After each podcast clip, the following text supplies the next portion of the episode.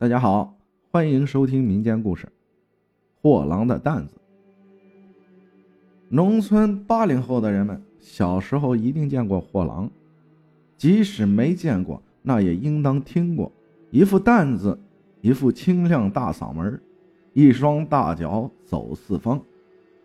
从事这个行业的基本都是中年男性。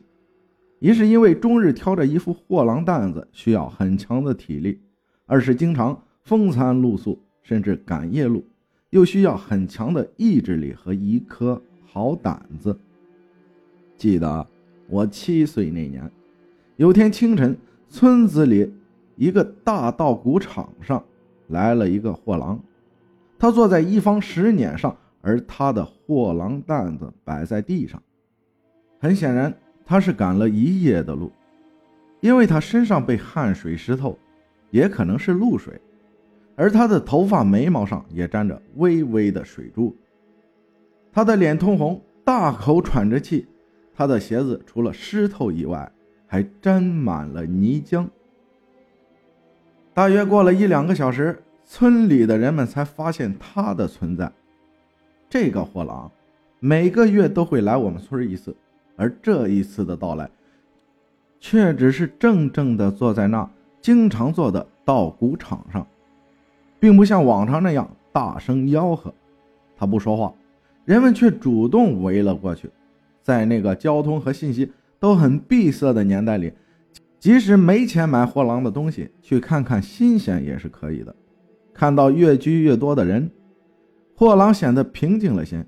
他缓缓开口了。却不是介绍他的货物，而是说他昨晚一整晚的奇异见闻，准确的说，是见鬼经历。货郎每当挑着一副担子从家里出发以后，一般会连续跑三个村，直到担子里的货物卖的差不多了才回去。本来昨天下午他就从邻村出发了，应该傍晚时分就能到我们村了。谁知道在半路上，他遇到一个小孩，大约六七岁，穿得破破烂烂的，脸上也脏兮兮的。他可怜巴巴地对货郎说：“叔叔，能把你担子里的薄荷糖给我一块吗？”货郎说：“崽呀，我这糖也不是白捡来的，也是拿钱买的。你要吃糖，让你家大人来给你买吧。”小孩子怯怯地说：“我家太穷了，我从来没有吃过糖，所有的小伙伴都吃过，你能给我一块吗？”货郎说：“等你有钱了再问我买吧，我每个月都会来这里的，而且都会走这条路。现在我正从一个村走向另一个村，天快黑了，要赶路，不跟你多说了。”就在货郎蹲下身挑起担子的时候，小孩子拉住了他的衣角：“叔叔，我真的很想吃糖，你能给我一块吗？”货郎无奈地放下担子，一方面他看这小孩子确实很可怜，一看就是穷苦人家食不饱穿不暖的孩子；一方面他也为难，他货郎担子里的东西小到一枚绣花针，都是换钱。养家糊口的，而且挑着担子一走就是几十公里，他自己也不容易。担子里的东西更不能轻易送人。想了想，货郎说：“要不这样吧，如果你没有钱，可以让你家人拿些鸡毛来换，二两鸡毛一两糖。”小孩子可怜兮兮地说：“可是。”我家也没有鸡毛啊！货郎蹲下身来，又准备赶路。他回头对小孩说：“这薄荷糖比较贵，一般货郎都不会拿它换鸡毛的。我是看你可怜，野鸡毛、家鸡毛都可以。你回去让你家人拿一点过来，我按鸡毛的重量称薄荷糖给你。”小孩子问道：“野鸡毛也可以吗？”货郎说：“可以，但心里想着，你从哪里弄那么多的野鸡毛呢？”只见小孩子撒腿就跑，一边回头说：“那叔叔等我一会儿，我现在就回去拿野鸡毛。小孩子走后不久，货郎也起身离开了。不是他不守信用，太阳将西，如果不趁现在赶到另外一个村去，那么晚上很可能要在漫漫原野上露宿了。而且一个小孩子又没有钱，也不知道他的家在哪里，货郎怎么可能站在这里等？走了近半里路时，听到一个清脆的童音喊道：“叔叔，等等我。”货郎回过头，看到旁边树林里走出一个小孩来，正是方才想用鸡毛换薄荷糖的那个小孩。他的手上拿着一只老旧的布袋，打开袋子，对着货郎：“叔叔，这个可以换糖了吧？”一股血腥味飘过来，正是来自那布袋的口。货郎虽然感觉非常诡异，但一想鸡毛都是鸡死了的情况下。才有的，而死了的鸡出血也是正常的，就没有多想，而是把手伸进了布袋，这一摸，感觉更奇怪了，因为布袋里的鸡毛还带着温度。转念一想，鸡的体温本来就比人的高，而它的毛也是温度偏高，这些用糖换走的鸡毛都会被一些手工作坊买去，做成棉衣或者毛衣。所以货郎仍然没有多想。货郎拿秤一称，那一布袋的野鸡毛不到二两。他遗憾地告诉那孩子：“这鸡毛不够换一两糖的。”小孩子说：“那换半两呢？”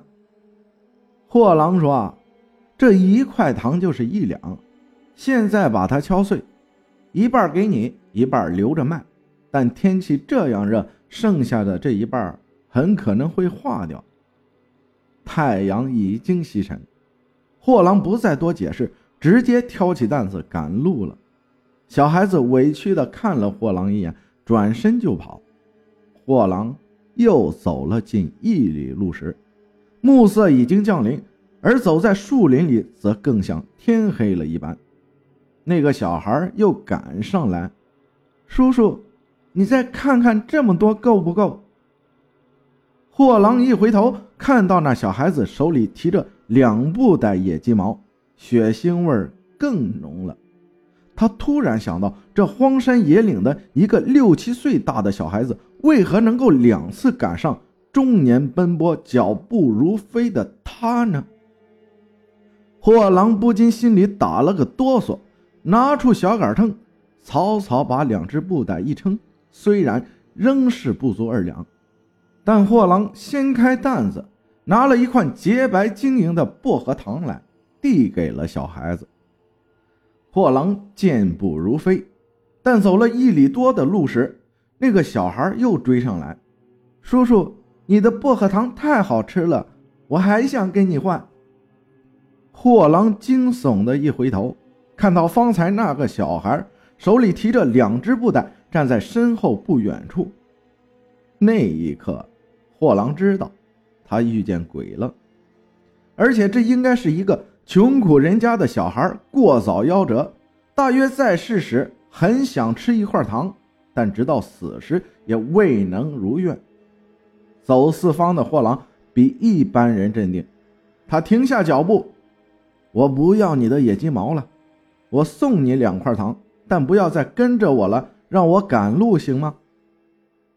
但小孩子接过货郎的薄荷糖以后，一定要把野鸡毛塞给他。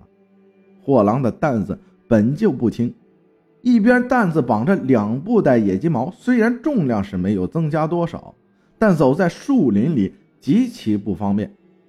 走到前面不远处，货郎赶紧停下来，将四布袋野鸡毛连同袋子全部都扔掉了。那一刻，货郎闻到旁边草丛里有一股极浓的血腥味儿。他打开手电筒一看，原来是一只野鸡，身上的毛已被拔光，而旁边的草丛里也隐约有一只。一瞬间，货郎明白了一切。这个早夭的小鬼得知能用野鸡毛换薄荷糖，就在树林里杀死了好多只野鸡，拿它们的毛换取货郎担子里的糖。谢谢大家的收听，我是阿浩。民间故事嘛，本来就是杜撰，有遐想、惊悚、夸大、讽刺、批判的成分，所以啊，大家不要入戏，它就是个故事而已，咱就听个乐呵。您喜欢听，我就愿意讲，这就是你们给我的动力。再次感谢大家的收听，咱们下期再见。